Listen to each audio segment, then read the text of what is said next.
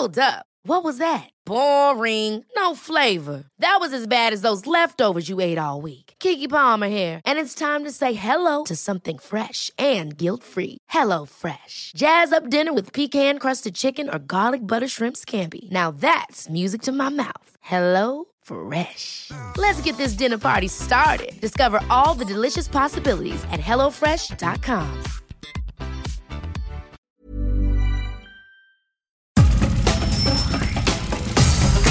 Nada más por convivir.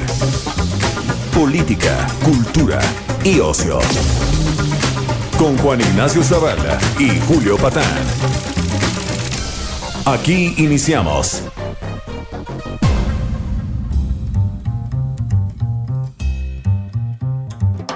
¿Qué pasó, sobrinas, sobrinos? ¿Cómo están? Bendiciones. Esto es nada más por convivir en su edición dominical.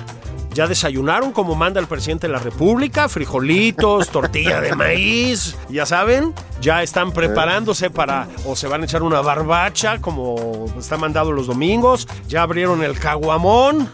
Bueno, aquí, fíjense que este, la, la, la, risa que están escuchando, seguramente ya la han escuchado muchas veces. Me da de veras mucho gusto platicar hoy con un querido amigo, que además ha sido mi editor, que además es mi colega, que a ustedes lo conocerán probablemente como el reportero con literalmente con más horas de vuelo, sobre todo de vuelo en helicóptero, en el planeta Tierra.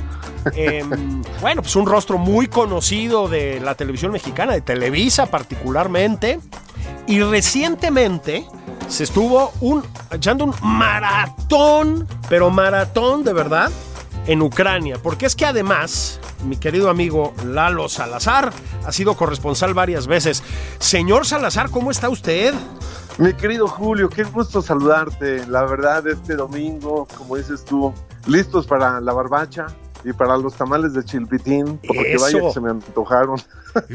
¿Ves? Durante Sí. mucho tiempo. Fíjate, ¿Eh? fíjate, Lalo, que se puede criticar al presidente por muchas cosas, pero de que promueve la gastronomía mexicana, no, no, no hay duda, ¿no?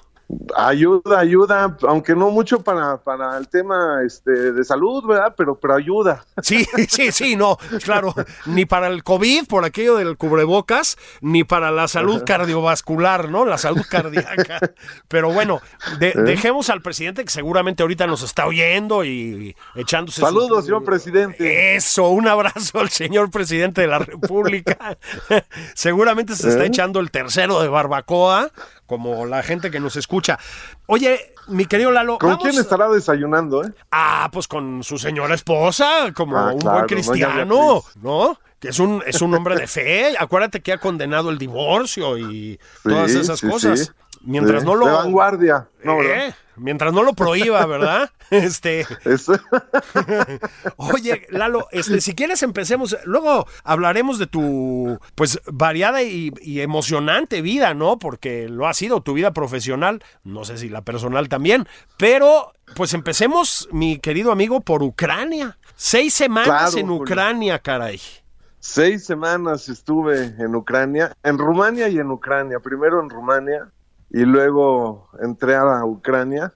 Y la verdad, Julio, fue una experiencia eh, profesionalmente hablando, pues eh, fantástica, pero durísima, sobre todo por lo que ves, lo que respiras, lo que hueles y lo que sientes estando en un país que ha sido tremendamente devastado por esta invasión rusa que no muchos comprenden, pero bueno, ahí estuvimos y el propósito es contar, contar esas historias para, pues de alguna manera tratar de, pues de decirle a la gente que esto no, no, no es bueno, Sí, no es bueno y que no lleva a nada bien. te, te lo pregunto así a, a bote pronto y de entrada. Bueno, eh, lo que iba a ser una invasión relámpago, una blitzkrieg, dirían los nazis, ¿no? De dos días, pues lleva dos meses, ¿no? Lleva dos meses. Lleva dos meses, sí, Tú- exactamente. Se ha hablado mucho del heroísmo del pueblo ucraniano en la resistencia. ¿Así lo viste tú? Fíjate que sí, sí lo vi eh, así. Sí, los ucranianos han sufrido muchísimo, Julio. Es un pueblo que en más de 50 días les ha cambiado la vida radicalmente y además este nadie lo esperaba porque sí se hablaba de que antes de que empezara la invasión de que pues nada más iba a ser una operación ahí para poner orden en el Donbass, en el este de Ucrania y al final pues resultó pues mucho más, ¿no? Y de pronto pues la vida de miles y miles y miles de personas cambió, cambió radicalmente ya su proyecto de vida, los planes que tenían para el día siguiente, pues simplemente se desvanecieron con una bola de incertidumbre, con un, una incertidumbre total de qué es lo que va a ocurrir con ellos, con sus hijos, con su proyecto de vida, con su trabajo, con su escuela. Hacer planes, pues se truncó de un día para otro y de pronto, pues el plan que había que organizar era, pues, qué me llevo en la maleta y hacia dónde voy y eso, Julio, pues es dificilísimo para, para las personas salir adelante. Pero ahí van y sí, efectivamente, eh, todo el mundo se ha sorprendido de que el poderosísimo ejército ruso, pues no pudo, como el señor Vladimir Putin quería en un principio. Y como dices tú, se pensaba que iba a ser una operación relámpago, y la resistencia de Ucrania pues ha logrado frenar eso y ha obligado al ejército ruso pues a cambiar de planes, ¿no? Y a replegarse. Claro, en caso de que tuvieran planes, porque una de las cosas, a ver si estás de acuerdo tú ahí a, a pie de terreno, una de las cosas que hemos visto es, pues que sí es un ejército poderoso, también es un ejército bastante, pues lo voy a decir así, bastante incompetente en términos de una invasión, bastante desorganizado, ¿no? Pues sí, eh, y además eh, en varios sentidos, incluso te voy a decir, eh, a mí me tocó estar y ver y testificar este cómo, cómo los soldados rusos pues les daban de comer alimentos caducados. Ah. ¿No? Caducados. Ya ves que los ejércitos cuando están en operación pues les, les dan comida en sobrecitos y alimentos eh, pues que no son propiamente una torta, un sándwich, sino son más bien sobrecitos, eh, pues para salir adelante y poder resistir durante el tiempo que están en el frente, pues aquí esos alimentos estaban caducados, eran del 2020, 2021, así estaban alimentando a los soldados que estuvieron asediando la capital de Kiev durante cuatro semanas y media, cinco semanas. Entonces eso habla también un poco de la moral que tienen los soldados, ¿no? Los soldados en esta, en este frente. Claro, es que además pues eh, los soldados nunca son los beneficiarios de las guerras, ¿no? En caso de que haya de que haya alguno. Oye, y bueno, estuviste en Rumania, en Rumania como sabrán ustedes, pues se recibió una muy importante cantidad de, de, de exiliados, hay que decirlo, de refugiados ucranianos. ¿Lograste hablar con, con personas de Ucrania? Con miles. Sí, sí, sí, con miles. Mira, te voy a platicar. Nosotros llegamos a Bucarest y de ahí nos fuimos a la frontera, a Siret, a la frontera con Ucrania. Esto está pues a unas cinco horas de, por tierra de, de, Bucarest, la capital. Y lo que nos tocó ver ahí en Siret fue dramático, porque fue justamente cuando estaba el mayor éxodo de personas tratando de huir de la guerra y las imágenes y los testimonios que vimos ahí de la gente pues saliendo del país eh, fueron dramáticos. ¿Por qué? Porque la gran mayoría, si no es que todos, eran mujeres, niños, ancianos, y los hombres se quedaban en, en, en, Ucrania, se quedaban en la frontera, ellos avanzaban hasta la frontera y ahí se tenían que despedir de su esposa, de sus hijos, de sus hermanos, y pues ahí caminando hasta, hasta Rumania, con un frío horrible, unas nevadas tremendas, las mujeres cargando a los niños en brazos o empujando la carriola, este, los adultos mayores pues con una bolsa de plástico con sus pocas pertenencias, con documentos nada más, y con la mirada perdida, ¿no?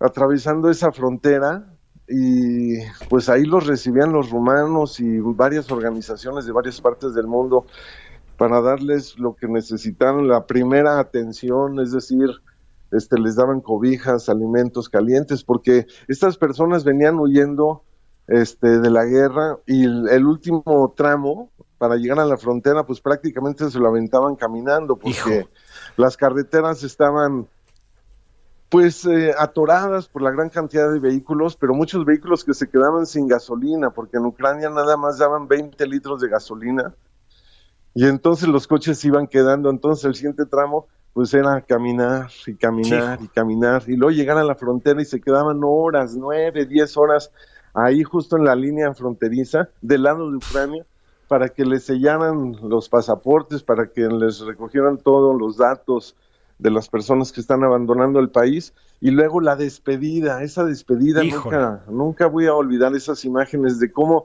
la mujer se va alejando con sus hijos, empujando la carriola y el hombre detrás de la reja, pues simplemente diciendo adiós y la mujer, no, no, no, fueron, fueron escenas tremendas, ¿no? Y pues sí, sí, las mujeres hablaban y hablaban pues de que había que salir del país, que tenían mucho miedo, que tenían muchas intenciones de regresar, pero no sabían cuándo.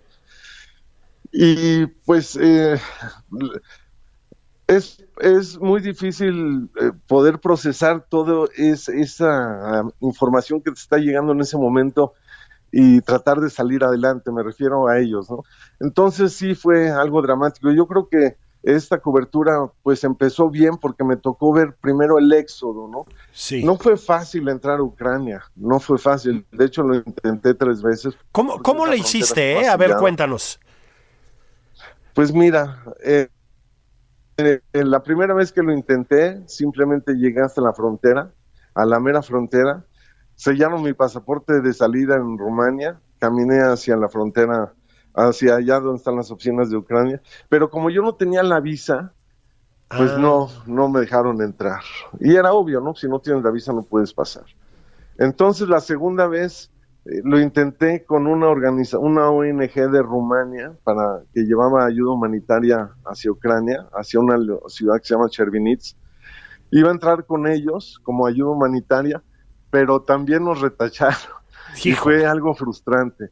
Y la tercera ocasión ya lo logré también a través de una organización humanitaria que se llama REMAR, que es una organización que tiene presencia en varios países y que se dedica a ayudar a muchísimas personas que están en desgracia. Y pues ellos me dijeron, ¿quieres pasar? Le digo, claro que sí, sí, quiero pasar. Y fue gracias a ellos que logré entrar a Ucrania en la tercera ocasión y cuando entramos a Ucrania, pues este, yo lo veía como un logro, pero al mismo tiempo yo pensaba, caray, este, estoy caminando en contra de cómo viene toda la gente, ¿no? Y bueno, pues esa es la vida del reportero, ¿no? Los reporteros siempre vamos caminando en contra de la gente que viene huyendo de, de algún tipo de desgracia, en este caso la guerra tú vas hacia la desgracia, ¿no? Como reportero. Oye, y luego te, te, hiciste, bueno, ya te estábamos todos este, viendo y escuchando, pero luego te hiciste todavía más conocido porque estabas platicando con el burro Barranquín y que te detienen. ¿Qué pasó, eh? Eso fue justo cuando llegué a, a, a Kiev. Pues yo me salí a grabar pues lo que veía, había en Kiev, ¿no? y no tenía la acreditación que daba el Ministerio de Defensa. Yo ya la había tramitado desde Chervinitz, o sea, desde una semana antes. Ya la había tramitado y estaba en espera de que me llegara. Pero cuando llegamos a Kiev, pues obviamente empezamos a recorrer las calles. Por cierto, Kiev es una ciudad maravillosa, es un pueblo, Ucrania es un país maravilloso. Sí, ¿verdad? No sé si sí. la oportunidad de conocerlo, pero es un gran, gran país lleno de cultura, unas ciudades hermosísimas. Y llegamos y estábamos grabando ahí una, unas instalaciones de un canal de televisión en que había sido bombardeado días antes y pues que había muchos destrozos y, efectivamente estaba yo hablando con el, con el burro en un streaming y Constantino Arismendi y Gabriel Tinoco pues estaban ahí grabando también y en eso llegaron varios militares pero varios y, apuntándonos con sus Kalashnikovs, ya sabes. Híjole. Y nosotros, pues, este, ¿qué, qué pasó? ¿Qué pasó? Y, y, nos dijeron que no podíamos grabar y nos detienen y nos meten a una, a una patrulla y de ahí nos llevan a una comandancia. Y Alexander, que es la persona que nos ayudó ahí en Ucrania a movernos, el fixer que le llaman, pues nada más nos decía problem Problem, problem, problem. Nos meten a, ese, a esa comandancia a un cuarto y ahí nos tuvieron como dos horas. Ya nos habían quitado los teléfonos celulares, ya nos habían quitado las cámaras y estábamos en espera de que llegara el alto mando, ¿no? Porque, insisto, no teníamos la acreditación esa famosa que nos daba el Ministerio de Defensa y si no traes eso, pues imposible. Claro. Imposible trabajar, imposible estar en Ucrania como reportero. Entonces estábamos muy nerviosos. Finalmente llegó este militar de alto rango, vaya el, el jefe, el comandante de la zona, y nos empezó a interrogar que qué es lo que estábamos haciendo, que por qué mexicanos estábamos ahí, porque eh, en Ucrania todo el mundo eh, desconfía de todos, ¿eh? todos piensan que todo el mundo es espía, ¿no? Entonces Sí. hay una desconfianza brutal. Cuando nos recogen los celulares y nos piden este que les enseñáramos las imágenes que había grabado Constantino y Gabriel en las cámaras para ver qué es lo que habíamos grabado y cuando ven pues que había algunas escenas ahí de la antena de televisión y todo eso, lo borraron, ¿no? Ya sabes, el, el Híjole. delete, ¿no? Tas, tas, tas. Y luego nos piden los teléfonos celulares y querían ver las conversaciones eh, de WhatsApp, ¿no? Por supuesto. Y, y cuando toman mi celular, pues querían ver mis conversaciones porque, insisto, yo estaba hablando con el burro haciendo un streaming y ven en el WhatsApp burro, ¿no? Y entonces el comandante empieza a decir, ¡Bugo! ¿Qué es bugo? ¿What's bugo? ¿What's bugo? Y le digo, Donkey, Donkey, my friend, my friend Donkey. y luego, en ese momento, Julio, yo no sé si a ti te ha pasado, pero pues tienes varios amigos y varios grupos en donde pues son de puros hombres ahí que, y que Ah, te sí. dicen que tengas un lindo domingo, ¿no? Sí, y sí. luego te ponen una serie de imágenes ahí. Y de repente el comandante tenía mi teléfono en la mano y entró un mensaje de ese grupo y le da clic y empieza, hermoso cariño, hermoso No puede ser. y empiezan a salir unas imágenes acá, pues ya sabes, de unas muchachas muy guapas, pero, pero, y, Y la este- cara del comandante cuando vio eso, dijo, no, no, no, no, así, se sorprendió todo, y empezó, oh, Sí, pues además en el frente, ¿verdad? No. en el frente. Oye, no, pero inmediatamente, y gracias a Dios, en ese momento entró la acreditación también a mi WhatsApp. Entonces ya cuando vio mi acreditación, ya, ahí Ah. ya nos, ya, ya se distensó la cosa y ya nos dejaron libre, pero, pero sí fue una anécdota esa que nunca voy a olvidar. Híjole, no, verdad. bueno. Oye, y en, en un eh, registro, pues muchísimo menos este mm, divertido, ¿verdad? Bueno, pues eh, hay cada vez, mi querido Lalo, más evidencias de que el ejército ruso ha perpetrado masacres entre la población civil. Sí, Y no, eso no, tú no, nos lo terrible. contaste, fue terrible, ¿no? Mira, eh, la verdad es que yo debo de agradecer muchísimo eh, el hecho de que yo haya estado en Ucrania. Fue una oportunidad que me dio este Daniel Badía y N+. Fue la primera gran cobertura de N+, en un conflicto bélico. Y en ese sentido yo estoy bien agradecido. Y ellos siempre, Daniel siempre, pues tuvo la confianza de que yo iba a entrar a Ucrania, porque cuando me retacharon las dos primeras veces, pues todos pensaban, incluso yo en algún momento pensé que ya iba a ser imposible. Incluso en, en reportes con Raimundo me decía, Raimundo Riva Palacio me decía, no, es que esa frontera está cerrada, ¿no? Tiene, Este, es muy difícil poder entrar, está militarizada. Y aquí Daniel me dio la confianza, me dijo, no, si vas para adelante, vas para adelante. Y lo logramos. Y ya cuando llegamos a Kiev, pues en Kiev este, la situación estaba bien complicada. Estaba bien complicada porque los rusos habían mantenido esta ocupación en el norte de Kiev durante cinco semanas y media. Claro. De pronto, cuatro semanas y media, perdón. Y de pronto, pues hubo este repliegue, ¿no? De las tropas rusas. ¿Por qué? Porque la resistencia ucraniana logró echarlos para atrás. Y es que, pues sí, lograron evitar que, que Vladimir Putin tomara Kiev, que era su primer Sí, objetivo. sí, sí. Pero cuando, cuando ocurrió este repliegue, yo estaba en Kiev y yo quería ir justamente a donde habían estado los rusos, que habían abandonado esa parte de Kiev horas antes. Yo quería estar ahí, pero estaba bien complicado porque no era fácil moverse. Todo comenzó porque un buen día estaba yo recorriendo las calles de Kiev y de repente veo un restaurante argentino en las calles de Kiev. Todas las, todos los restaurantes, todos los comercios estaban cerrados, ¿no? pero este restaurante estaba abierto.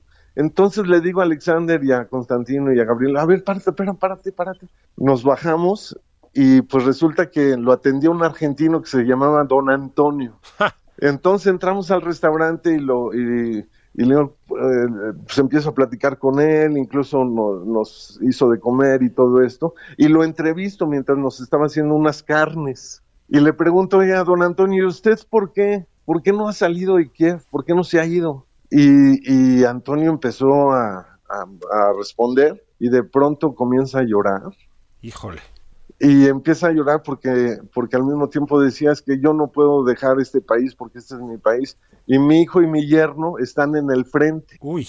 Ahí todavía los rusos estaban en, en, en el asedio a, la capital. Entonces, y, y, la entrevista fue muy dramática porque sus lágrimas fueron y su llanto fue muy conmovedor y además, pues con mucha verdad, ¿no? Y además luego decía que él tenía que darle de comer a las tropas y cosas de estas. Pasó una semana y un buen día le digo a Tino, pues vamos a tomarnos un café ahí con don Antonio, ¿no? Y cuando llegamos con don Antonio, pues resulta que su, su hijo y su yerno ya habían regresado del frente, porque ya se habían replegado los rusos. Ajá. Y estaban ahí en el restaurante. Y yo les dije que yo quería ir a donde estaban pues los tanques y donde había, eh, donde había ocurrido pues todo este enfrentamiento. Y me dijo el, el yerno, ¿quieres ir? Eso fue un viernes. ¿Quieres ir? Le digo, claro, pues yo te llevo se sube al coche con nosotros y él también sin saber qué es lo que iba a encontrar, pues llegamos hasta, este lugar que se llama Irpin, que está como a unos, pues como unos 40 minutos del centro de Kiev.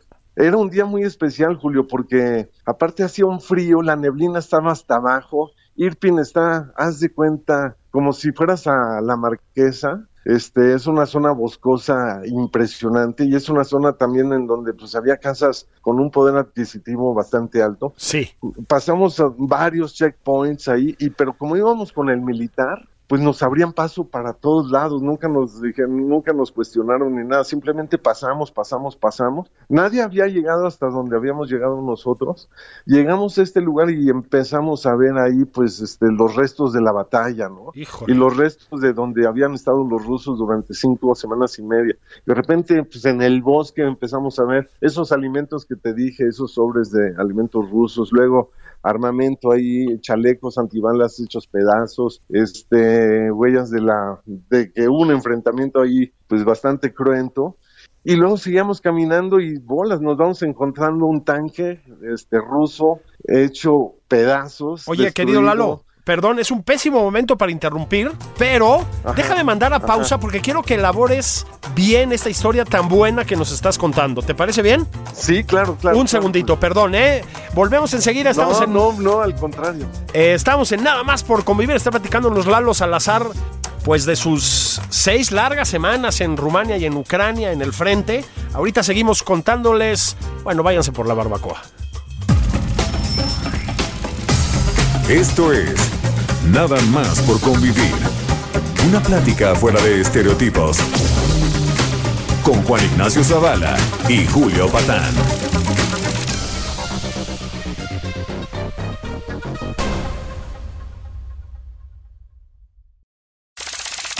Estamos de regreso en Nada más por convivir. Aquí Juan Ignacio Zavala y Julio Patán.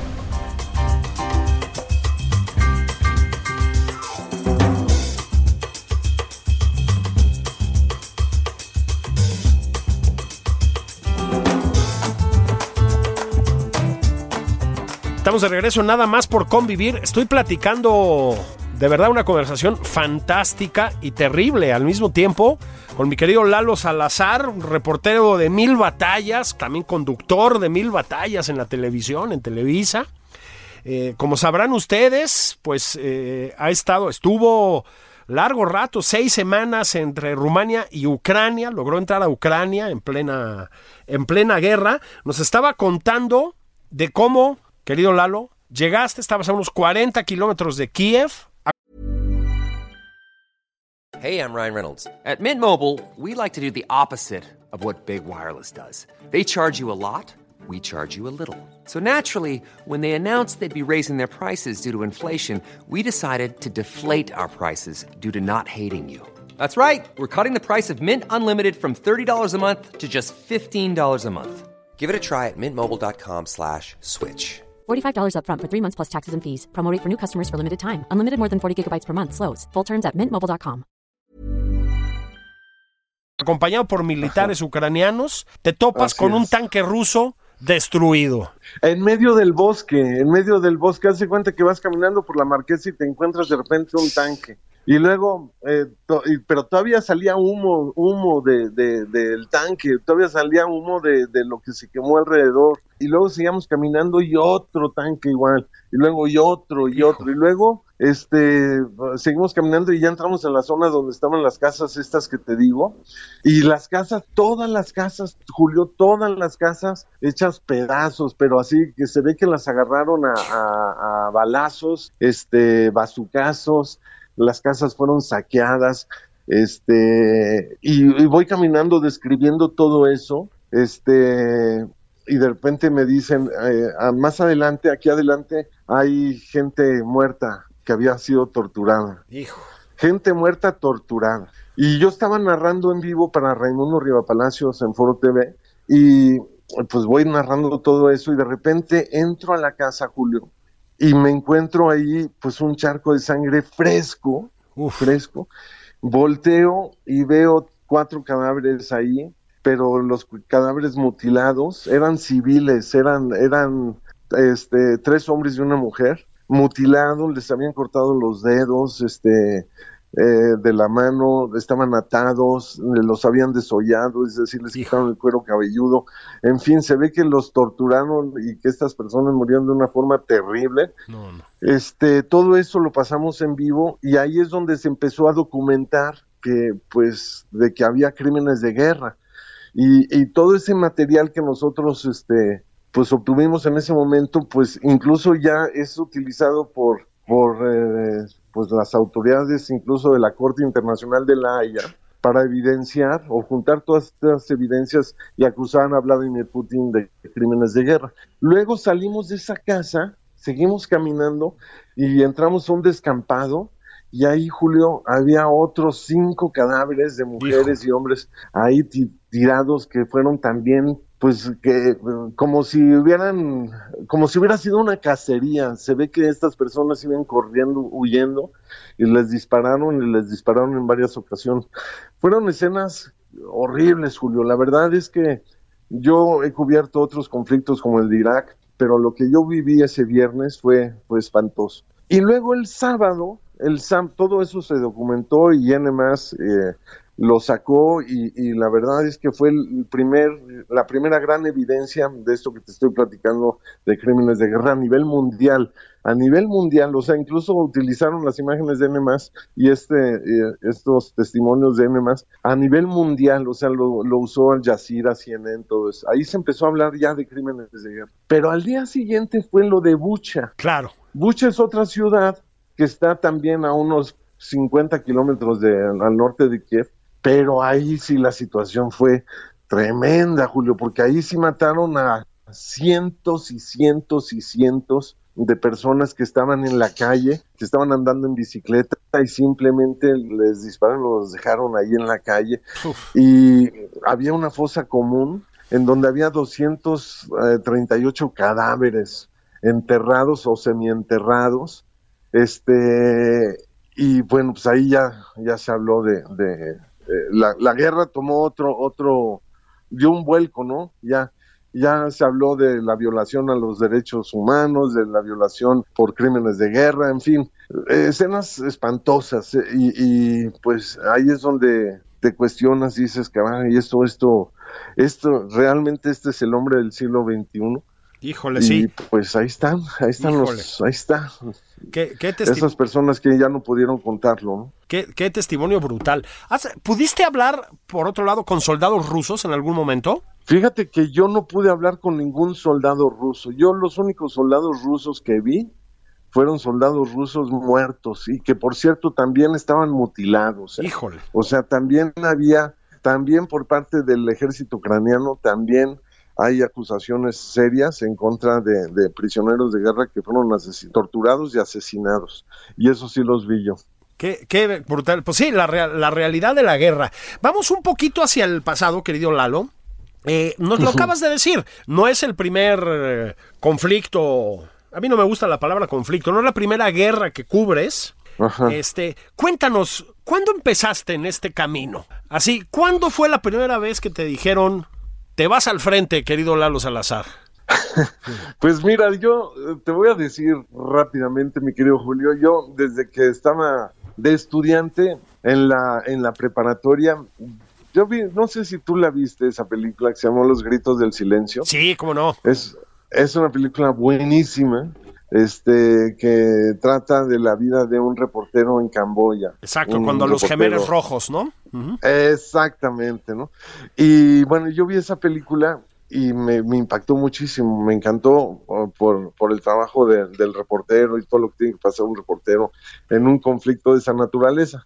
Regresé a mi casa después de ver esa película y le dije a mi mamá que yo quería ser corresponsal de guerra. Mi mamá me dijo que yo estaba loco, que, que eso era literalmente imposible. Pero yo le dije que yo quería este, dedicarme a eso. Luego pasaron los años y logré entrar a Televisa en el 87. Y cuando viene la primera guerra del Golfo, este, cuando Saddam Hussein decide invadir Kuwait, ¿te acuerdas? Claro. Estaba yo como reportero de guardia ahí en Noticieros Televisa y estaba viendo a Jacobo Zabludowski pues anunciar el inicio de, de esta invasión iraquí en Kuwait. Y yo ahí, estando de guardia, dije yo, es mi primera gran oportunidad para ser corresponsal de guerra. Qué bárbaro. Sal- saliendo de la guardia nocturna, esperé que dieran las nueve de la mañana y me fui a la embajada de Irak en México, ahí en Reforma.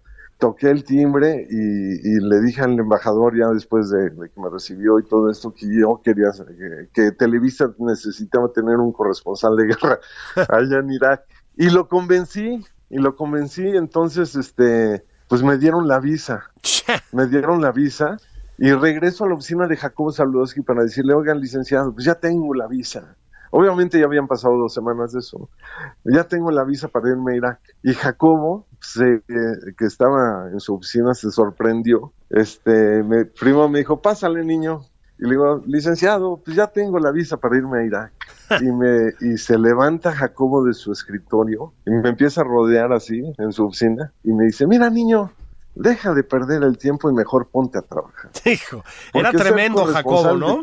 Sí, era tremendo. Sí. Pero la verdad es que tenía toda la razón del mundo, porque me dice, eh, deja de quitarme el tiempo y mejor ponte a trabajar, porque ser corresponsal de guerra implica muchas cosas. Necesitas mucho valor, necesitas mucha experiencia y necesitas pues tener el oficio de, de- reportero y tú no tienes ninguna de esas tres características. y la verdad es que me dejó frío, pero conforme fue pasando el tiempo, pues obviamente Jacobo tenía toda la razón del mundo, porque en aquel entonces, te estoy hablando del 90, pues yo estaba hecho un, vaya, era malísimo, ¿no? y luego ya en el, en el- después de las Torres Gemelas, cuando vienen las Torres Gemelas en el 2001, pues ahí también fui a la embajada de Irak a solicitar una visa porque en Televisa habían dicho que algo iba a suceder en Irak. Y me fui en el 2001 a Irak, luego en el 2012 a Irak y en el 2003 pues me fui otra vez a Irak y ahí fue donde pues narré lo de la caída de Saddam Hussein que para mí ha sido uno de los eventos más pues más importantes en mi vida profesional, ¿no? Pero pero también fue un- un- una guerra espantosa, horrible. Una guerra Ahí terrible, también. ¿no? Y sin embargo nos Sí, decías sí, hace un momento que a pesar de eso, lo que, Ajá. lo que algunas cosas que viste en Ucrania no las viste ni en Irak, ¿verdad? No, no, no. Fíjate que, mira, fueron dos guerras distintas. Además, te voy a decir una cosa, la, la tecnología también tiene mucho que ver, ¿no? No nada más eh, la tecnología en, en los, en el armamento, ¿no? Sino también la tecnología en las comunicaciones. Y eso también, pues, como que le da otras variantes y otros matices a, a la cobertura de guerra. En la guerra del Golfo, hace cuenta que empezó, este, empezó con el, el canto de las sirenas, ¿no?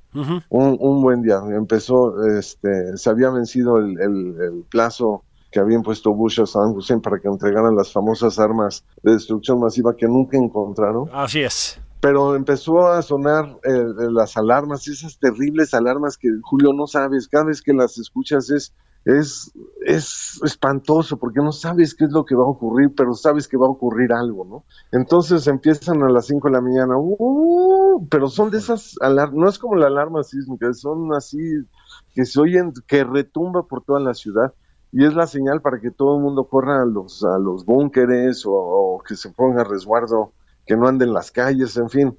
Empieza y de pronto a los minutos, ¡pum! ¡pum! y eran oleadas de bombardeos que duraban toda la noche. La primera noche yo creo que cayeron como unas 300, 300 misiles en, en Bagdad, ¿no? Y daban blanco en, en sí, eh, sí eran disparos quirúrgicos, sí daban blanco en instalaciones este del gobierno de Saddam y, Y militares. En esto, en esta guerra de Ucrania, yo escuchaba las sirenas, Julio, pero no veía las explosiones. En Irak yo veía las explosiones ahí, pues a 500 metros, a 1000 metros, pero y se veían, ¿no? Y se veía la bola de fuego y cómo se incendiaba todo. Aquí no, aquí, este, tú preguntabas que la resistencia de Ucrania, pues sí, efectivamente Ucrania logró resistir, pero ¿por qué logró resistir? Pues porque tiene a la OTAN y tiene a Estados Unidos ahí a su lado, ¿no? Y Kiev estuvo protegida, el, el, el centro de Kiev y, y la gran parte de la ciudad de Kiev estaba protegida por una cúpula, o está protegida todavía por una, una cúpula virtual, en donde lanzaban los misiles esos misiles acá, y, y- y algunos lo, llegaron y cayeron y destruyeron eh, zonas eh, populares, ¿no? Hace cuenta edificios como Tlatelolco y cosas así, que fue espantoso. Pero la gran mayoría de los misiles eran alcanzados por la batería esta antiaérea, por Sí. las, ¿cómo le llaman? Las trazadoras estas, y, y hacían blanco en el cielo, y desintegraban el misil en el cielo. Entonces, ¿dónde veías el humo? Pues en el cielo. Claro. No veías esas bolas de fuego. Pero ya cuando nos acercamos a la zona de la ocupación, pues ahí sí vimos cómo estaba todo hecho pedazos, todo bombardeado. Estuvimos en un aeropuerto. ¿Te acuerdas de los aviones esos Antonov? Sí, cómo no, claro. que son de esos aviones grandísimos, este, que eran todo un símbolo de la aviación so- soviética. Sí, y sí, luego, sí. pues también era un símbolo para Ucrania, y todos destruidos ahí sí. Pero, pero sí, sí fueron dos guerras totalmente distintas en, en ese sentido. Yo, yo esperaba encontrar que me iba a encontrar lo mismo que en Irak, y no. En Irak fueron 28 días de ataques, de bombardeos y todo, y luego ya cuando llegaron los soldados estadounidenses a Bagdad, pues yo a mí sí me tocó ver ahí los enfrentamientos calle a calle, casa a casa, este, los tanques transitando por Bagdad y todo eso, ¿no? Y sí me tocó ver escenas terribles, ¿no? Pero, pero lo que yo vi en Ucrania, este, eh, fue, fue devastador. Y luego también había muchas ciudades en donde parecía, por ejemplo, en Leópolis, eh, que es una ciudad también fantástica y que eh, se convirtió pues en el refugio de miles y miles de personas que huían de Kiev y de Mariupol y todo esto, este, pues parecía que no estaba en guerra, ¿no? La, la gente en las calles, luego ya al final sonaban las alarmas y ya nadie se metía en los búnkeres, ya la gente pues ya como que acostumbrada, el transporte público funcionaba. En Irak, en Bagdad, por ejemplo, pues a los pocos días dejó de haber agua, dejó de haber luz, dejó de haber alimentos, no había alimentos. ¿Por qué? Porque todo se paraliza, el campo se paralizó. Y aquí en Ucrania no, Julio. Aquí en Ucrania nunca dejó de haber luz, nunca dejó de haber agua, no, había agua caliente, nunca dejó de, de, de haber alimentos. Vaya, había, en principio había desabasto en algunas partes por la gran cantidad de personas que, que huyeron de Kiev y se fueron a Leópolis, entonces veías anaqueles vacíos, pero luego veías el campo y el campo seguía trabajándose. Es maravilloso el campo de Ucrania, pues es el granero del mundo y veías el campo después de que se fue la nieve, pues empezabas a ver, pues, entró la primavera y ya veías ahí cómo estaban arando la tierra, pero con maquinaria sofisticada, no, no, no, no con bueyes ni nada. Ahí nunca paró la producción. Fíjate. O sea, sí, en ese sentido fueron dos guerras distintas. Ahora, no, no, no quiero decirte qué es lo que está pasando en el Donbass y todo eso. Mariupol es una, es una carnicería lo que está pasando ahí. Y dicen que lo que pasó en Bucha apenas es la punta del iceberg de lo que se va a encontrar en Mariupol, por ejemplo. Eso es lo que se dice en Ucrania. Ajá. Híjole. Ahora vámonos, si quieres, de regreso a la Ciudad de México. Se te, se te conoce como pues eso, como un, un corresponsal muy acreditado, pero también te recordamos en el aire. El reportero del aire. Cuéntanos cómo empezó eso. ¿Cómo empezaste a subirte en helicópteros?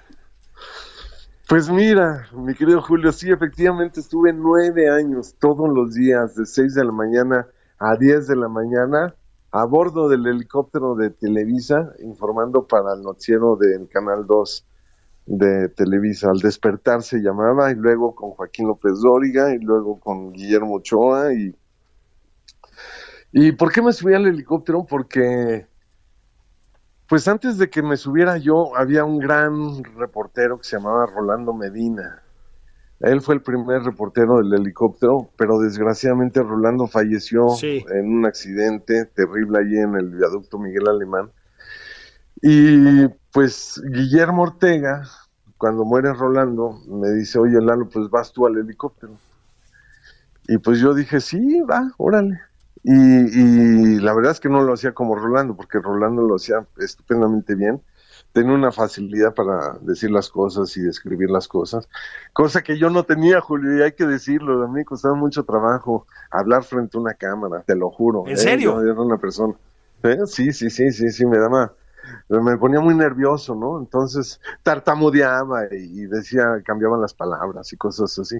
Pero pues lo hice una vez y les gustó y lo hice dos veces y me quedé nueve años, la verdad. Y, y, pues fue emocionante, fue una etapa de mi vida muy emocionante porque además de cubrir desde el aire todo lo que pasa en el Valle de México, pues también tuve oportunidad de ir a cubrir pues eventos terribles como, como huracanes, ¿no? Como el Paulina en Acapulco, lo que pasó en Chiapas, vaya, recorrí buena parte del país también eh, desde el aire y eso pues también me abrió mucho pues los ojos para narrar cosas y ver cosas y platicar las cosas como son. Oye, y luego has tenido una faceta, pues la verdad también muy exitosa como conductor, ¿no? como conductor fundamentalmente en espacios. Bueno, además, ¿no? Ahí estuvimos este hombro con hombro durante muchísimo tiempo, ¿no? Bueno, y seguimos en el mismo espacio, aunque ya en diferentes horarios. Este, y no, la verdad, lo haces con mucha gracia y la gente lo aprecia mucho, pero lo que siempre me he preguntado es, después de tanta adrenalina, ¿no te parece así como, pues, súper pues como demasiado apacible lo de conducir noticieros o te gusta? No, sí me gusta, la verdad es que sí me gusta. Mira, Julio, yo creo que pues tú eres, eres un gran periodista, eres un gran escritor y también eres un gran reportero. Y, y yo, como tú, pues eh, somos reporteros y toda la vida vamos a ser reporteros. Y si se ofrece la oportunidad de ir a cubrir un evento como el que me tocó cubrir hace unos días en Ucrania, pues claro que me apunto y lo hago, ¿no? Este, pero también el hecho de estar allí al aire, pues eh, también es, es reportear al aire, ¿no? Aunque estés sentado en un estudio, de repente nos tocan cosas, el famoso breaking news, que, que en ese sentido yo creo que Televisa y Foro TV y N pues son, son los, los eh, estandartes de, de, ese tipo de cobertura. Pues cuántas cosas no te han tocado a ti cubrir así sí, sí, sí, que suceden en ese momento y la adrenalina que ahí despides tratando de contar las historias y tratar de obtener los datos, porque los datos van surgiendo conforme tú vas hablando. Pues eso también como periodista es, es es, es adrenalina pura, ¿no? Y, te entusiasma poder contar esas cosas, ¿no? Fíjate que eres, eh, no sé si decir fundamentalmente, pero de manera muy importante, pues un hombre de televisión, ¿no? Desde hace muchos años, porque además empezaste joven. Pero también has pasado por el periodismo escrito. Sí, sí, sí, también en radio. Este, pero sí tuve la oportunidad de dirigir el periódico 24 horas, Antonio Torrado, que es el que es el, dueño del periódico junto con un grupo de socios, pues me invitó a colaborar como director en el periódico 24 horas y ahí fue donde te invité. Claro. por cierto, eh, debo decirte que, que, tu columna es la más leída, la más exitosa del periódico, eso sí te lo digo, este, pero así con todas sus letras, ¿eh? Y sí, estuve allí, estuve seis años ahí, aprendí muchísimo porque el ser director de un periódico pues este es una responsabilidad muy grande, ¿no? Porque pues además de ver el tema editorial, ¿no? El tema de la línea editorial, el tema pues de cómo cómo pues presentar de mejor forma una noticia, ¿no? Eh, tratar de ganar lectores y todo esto, pues también tienes que ver el tema pues este pues de trabajo en equipo de juntar un equipo de ver por tu gente por tu equipo para que el periódico salga adelante y luego pues también el tema de las relaciones institucionales con el gobierno, con los gobiernos y con las este con las distintas empresas de la IP, porque el periódico vive de publicidad. Es un periódico muy particular porque es un periódico gratuito, o sea, no vende, no no vive de, de la venta de sus ejemplares vive de la publicidad que entra al periódico. Entonces, como director, pues también tienes que ver todo ese tipo de cosas. ¿Cómo no? Es, es una chamba digamos, de muchas facetas, ¿no? Es este, porque además tienes que hacer un poco de, de, psicoanalista de tus colaboradores, ¿no? Este, aguantarles, me imagino, este, los berrinches de vez en cuando y etcétera. Oye, y, y, en efecto también has estado en radio, o sea, no dejas títer con cabeza, hermano. es que el radio es fascinante, ¿no? Fascinante. Yo te en radio y se ve que lo disfrutas muchísimo. Sí, muchísimo, sí, sí, sí. Y, y, y eh, bueno, además de que eres una persona, pues muy, muy pues que se ve que, que, te encanta lo que haces y lo comunicas de una forma extraordinaria y pues a la gente como a mí pues, nos encanta escuchar porque además aprendo, ¿no? Y el radio, a diferencia de la tele, es eh, el radio pues es una forma eh, muy ¿Cómo te diré? El radio es maravilloso. Sí, sí, sí, es porque una belleza. Tienes que usar herramientas que, que, que la tele tiene y que en el radio no las puede, porque en la tele te vas a, te ayudas con la imagen y todo esto, pero en el radio, pues el radio necesita ser una trucha para hacerlo bien y por eso tú lo haces también. No, pues, no, hombre, pues mil, mil gracias, ni me digas, hombre. Sí, no, es una, una belleza de medio, pero todo esto es para mm, este decirte, mi querido Lalo, que bienvenido a casa. Muy padre esta conversación contigo. Yo creo que la siguiente nos la echamos por ahí en una cantina, ¿no?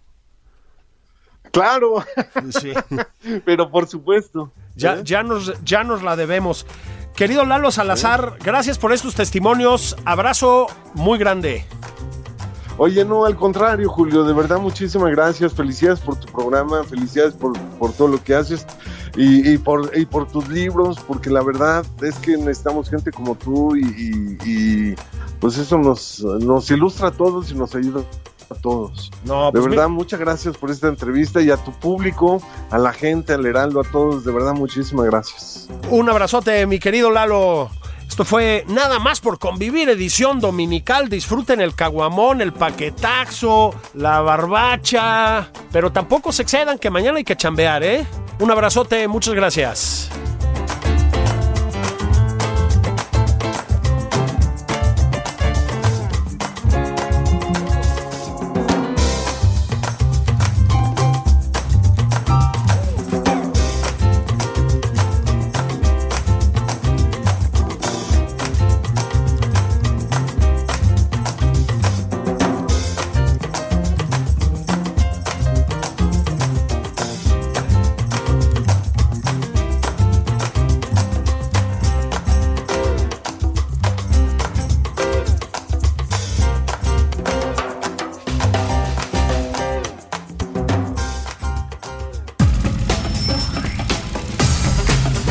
Esto fue Nada más por convivir.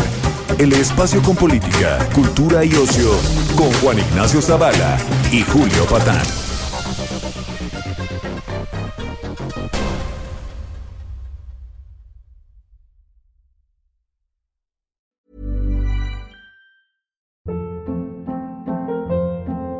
Hold up. What was that? Boring. No flavor. That was as bad as those leftovers you ate all week. Kiki Palmer here, and it's time to say hello to something fresh and guilt-free. Hello Fresh. Jazz up dinner with pecan-crusted chicken or garlic butter shrimp scampi. Now that's music to my mouth. Hello Fresh. Let's get this dinner party started. Discover all the delicious possibilities at hellofresh.com.